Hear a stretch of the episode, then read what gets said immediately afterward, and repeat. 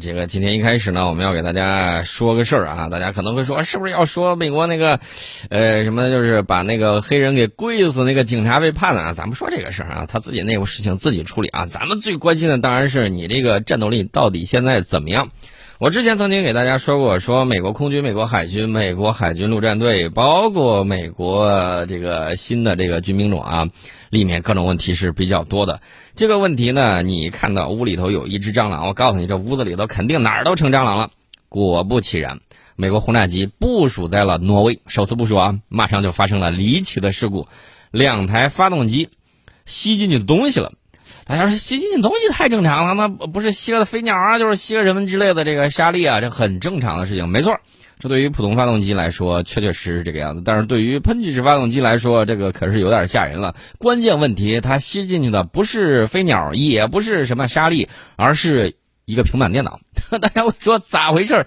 平板电脑吸进去了？没错，这不是说很普通的一架轰炸机，而是 B 一 B 枪骑兵轰炸机啊。B B 枪击兵轰炸机啊，这么牛的轰炸机，然后居然吸进去了一台平板电脑，导致该飞机两台发动机严重受损，需要更换。这是美国空军的一架 B B 战略轰炸机，今年早些时候曾在挪威进行历史性的部署，然而发生了严重的发动机损坏事故，一台平板电脑被吸进去了。吸进去了之后，直接与部署在德克萨斯州戴斯空军基地的美国空军第七轰炸机联队有关。该部队的一名维护中队指挥官被解职，到底是什么原因呢？美国没太说清楚。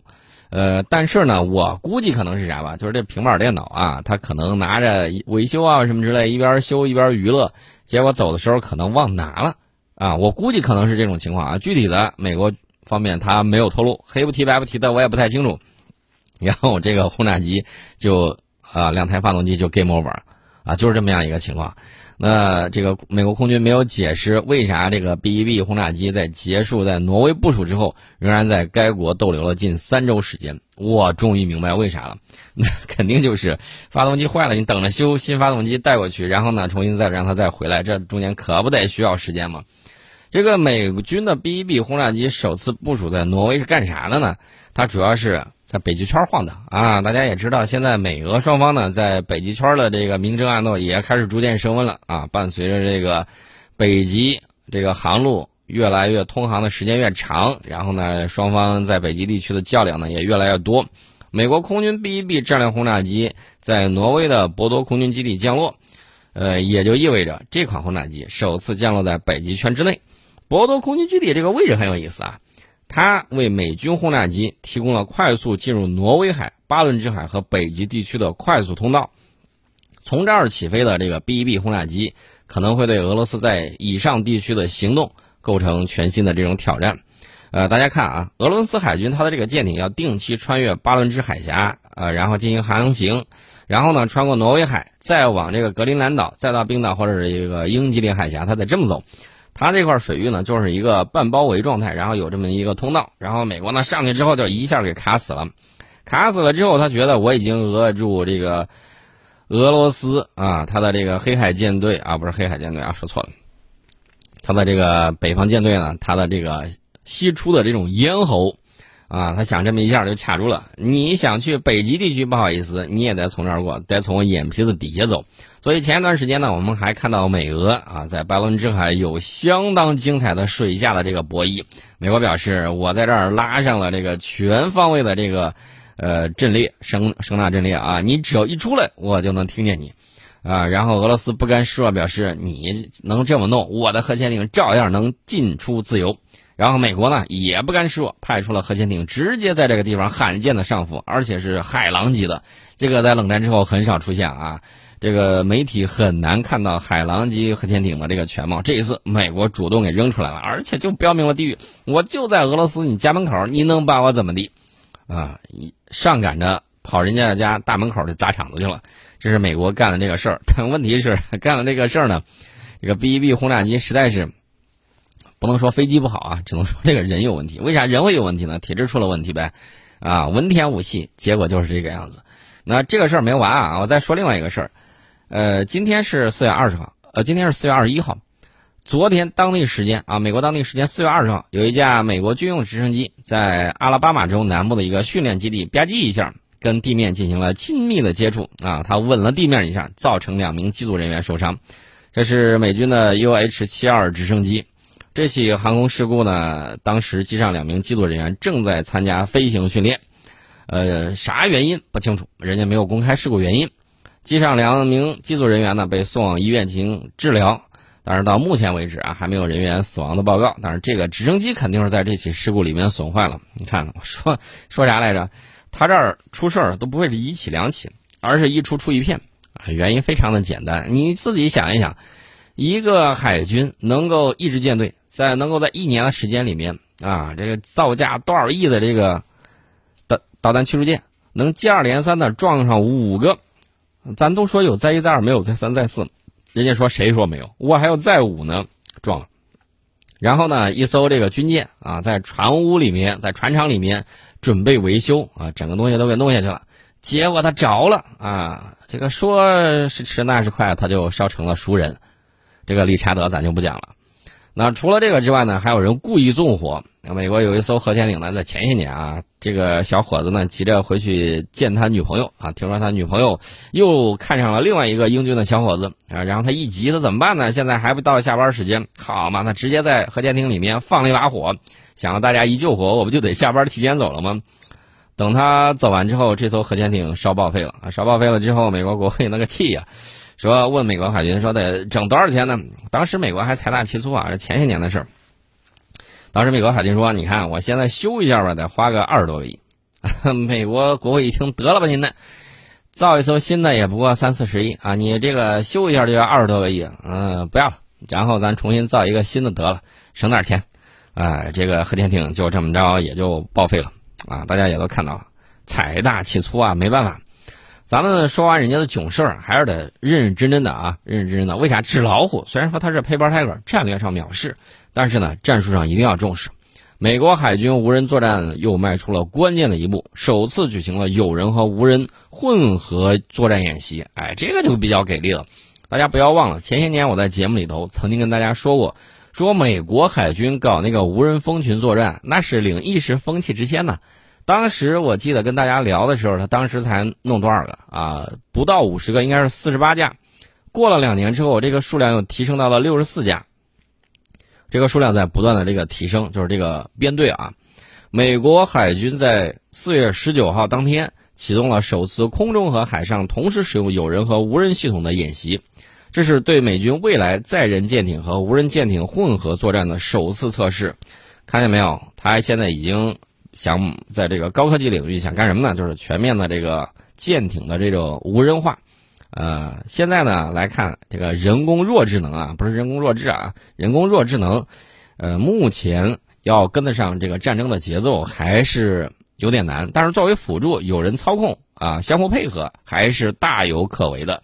所以说呢，美国海军现在搞的这个有人无人混合舰队的这个目标呢。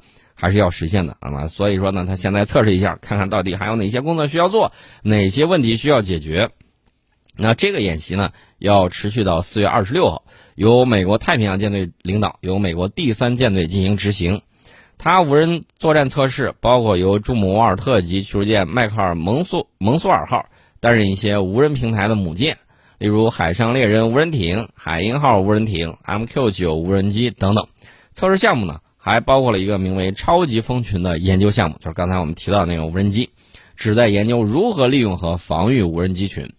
那大家玩过《使命召唤》的知道啊，这个最近几期的这个《使命召唤》里面，其中有一期我忘了是十几了，有一期好像就是海上它的这个航空母舰，然后后头呢还撒了一大堆这个无人艇在海上进行拦截作战，我忘了具体是哪一期了，大家可以这个想一想。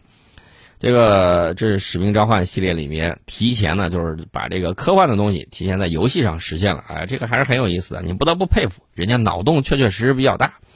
那么最新曝光的这个图片呢，还显示了这个魔鬼福奔还是叫什么字儿啊？那个无人船，尽管不太清楚他们会在演练中。担任什么样的这个角色啊？我看这个船呢，它不是特别大，然后感觉这个可能会起到一定的防卫作用，或者说充当那个无人攻击艇，还是怎么着啊？不太清楚啊。因为我们看它的这个船体啊是，呃双船体穿浪结构，然后呢它这个艇并不是特别大，所以说这个无人艇在这个里面到底执行海上缉私呀，还是这个海上巡逻、侦察、防御啊什么之类的，不老清楚人家具体的这个用途啊。你要说它跑得远吧，那船小，它应该说跑不太远。呃，你说前出侦察吧，应该说是有母舰，这个有母船就是。拉着它的这个情况下，应该也可以执行一些前出侦察任务，啊，这个还是可以有的。那无人艇充当一些信息节点啊什么之类的，我觉得也有可能啊。比如说前方有无人机进行侦察，然后这个由无人艇穿呃来承担信号中继回送啊什么之类的，有没有可能？我觉得有啊。海空联合过去的这个一年时间里面呢。无人系统一直是美国海军谈论的这个焦点，人家并没有因为这个罗斯福号出疫情啊什么之类的就停止这个科研的这个进度，呃，所以说呢，无人系统在美国海军提出来的未来造舰计划和美国三军的海上战略之中占据着非常重要的这个地位。上个月的时候，美国海军呢还发布了一份无人作战框架，概述了美国海军想要在无人作战方面做些什么，以及实现这些愿景需要哪些投资。呃，这是他们的这个想法。那么，美国海军少将罗伯特高雪呢，在新闻发布会上就给美国海军的做法呢做了一个背书。他说，过去十年之中，美国在无人航空领域取得了进步。在此基础之上，太平洋舰队正在响应海军作战部部长的号召，将海军的无人作战计划付诸行动。他说，这个演练的总体目标就是整合他们在所有领域的无人作战能力。演示如何解决海军作战部长和舰队指挥官的这个关键问题。一方面呢，我们要看着美国它未来的这种发展方向；另外一方面呢，咱们根据自己的对未来的判断呢来下结论，不要紧跟美国的它这个战略。为啥呢？美国战略里面经常玩忽悠啊，它这种欺骗性的手段有很多。之前给大家介绍过，说德国的 HK 公司啊被人家给坑惨了，这是一个典型的例子。另外呢，就是咱们要按照我们自己的这个。道路要按照自己的这种方向啊，自己判断出来的，自己去想，然后呢，脚踏实地往前走就行啊。你不用特别关注于他怎么说，他怎么想，他怎么说，他怎么想呢？当然，他是他说说，他想想能不能实现，这是另外一个事儿。另外，他是不是把你方向给带偏了，这也是另外一个问题。咱这儿就不多讲他的这个情况了。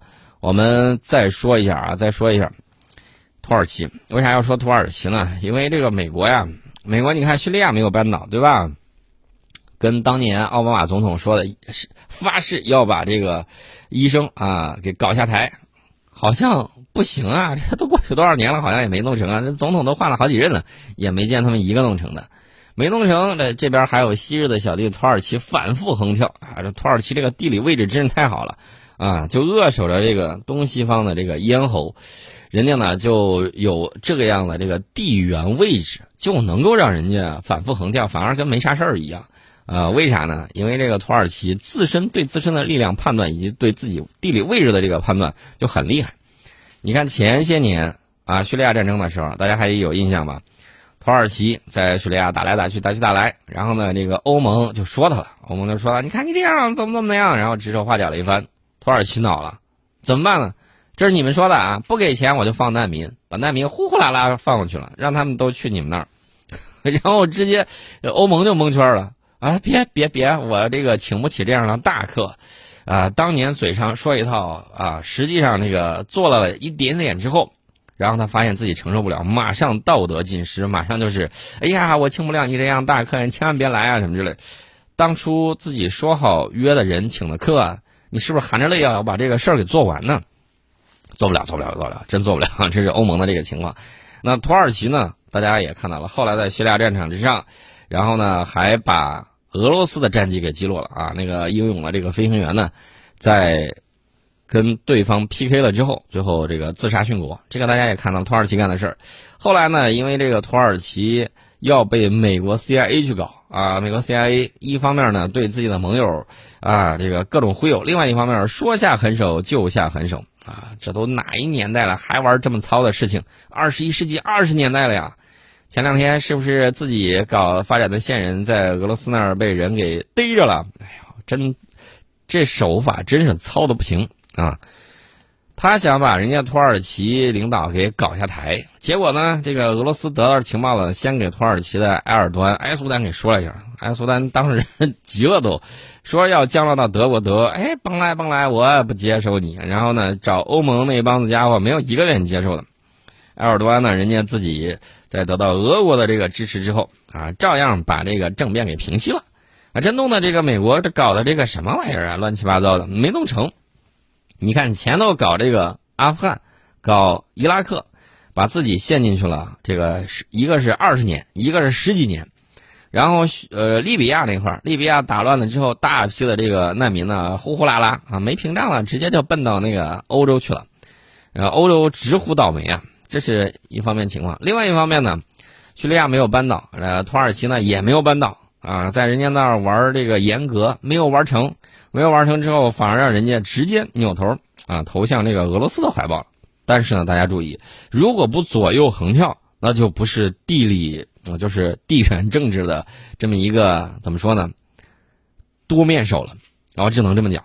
土耳其外长说了，我们现在仍然在和俄罗斯谈判采购第二批 S 四百，同时呢向美国喊话。你说都说什么呢？他说这个，嗯。大概给大家复述一下这个原文啊，说土耳其正就 S 四百问题与美国对话，此后土耳其将基于本国利益行事。大家不要忘了，这个美国对土耳其进行制裁之后，哎，就是因为买那个 S 呃 S 四百防空导弹系统，然后把它给踢出 F 三十五这个战斗机计划，把土耳其已经付款的 F 三十五 A 战斗机给扣了啊，甭要了您呢。啊，啥时候你跟我这个穿一条裤子啊，在一条船上，我再考虑把这个 F 三十五 A 给你。甭说你付了钱，我就这么强买强卖，你怎么着吧？而且呢，要求在美国接受培训的土耳其空军人员限期离境。不过土耳其呢一直拒绝让步，所以他就放出了这个狠话，说土耳其早就对俄罗斯的防空系统做出了决定，完全不打算后退。这话说的太绝了。弄到美国现在既干又尬啊，这个事情不好弄啊。然后我就想知道，呃，这个小弟你能制裁吗？人家毕竟还在北约里头啊，人家门儿清，北约整个防空系统什么之类的，土耳其只要跟俄罗斯合作，那俄罗斯能把你底裤给你看掉。将来真要打起来的话，能打得赢吗？打不赢的话，呃，天天怂恿乌克兰在那儿折腾，有意思吗？所以你就看到他们那个战略啊，这个简直是乱七八糟一团糟啊！除了会给世界添堵添乱之外，不让大家正常发展，一点责任都不担当，一点责任都不担当。大家可以看一下昨天我们领导人的这个讲话，说的非常好，要公道，不要霸道，人类真正的共同价值。啊，这两天包括这个英国啊，英国也是各种跳脚，又是搞什么敌对国家法案，号称要出台。另外一方面，他的那个领导人又说：“呀，我是这个疯狂的这个挺华派啊，什么之类的。经济上咱哥俩好做生意，政治上马上扭脸翻脸不认人，就开始骂人。啊，这种变脸手法也就这个昂萨匪帮能干这种事儿啊。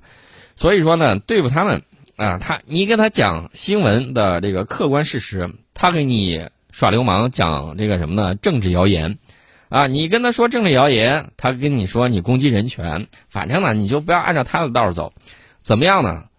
直接骂过去啊！因为我记得他们信奉的那个经书里面是这么讲的：以血还血，以牙还牙，以眼还眼。我们的圣人也曾经教导过：以德报怨，何以报德？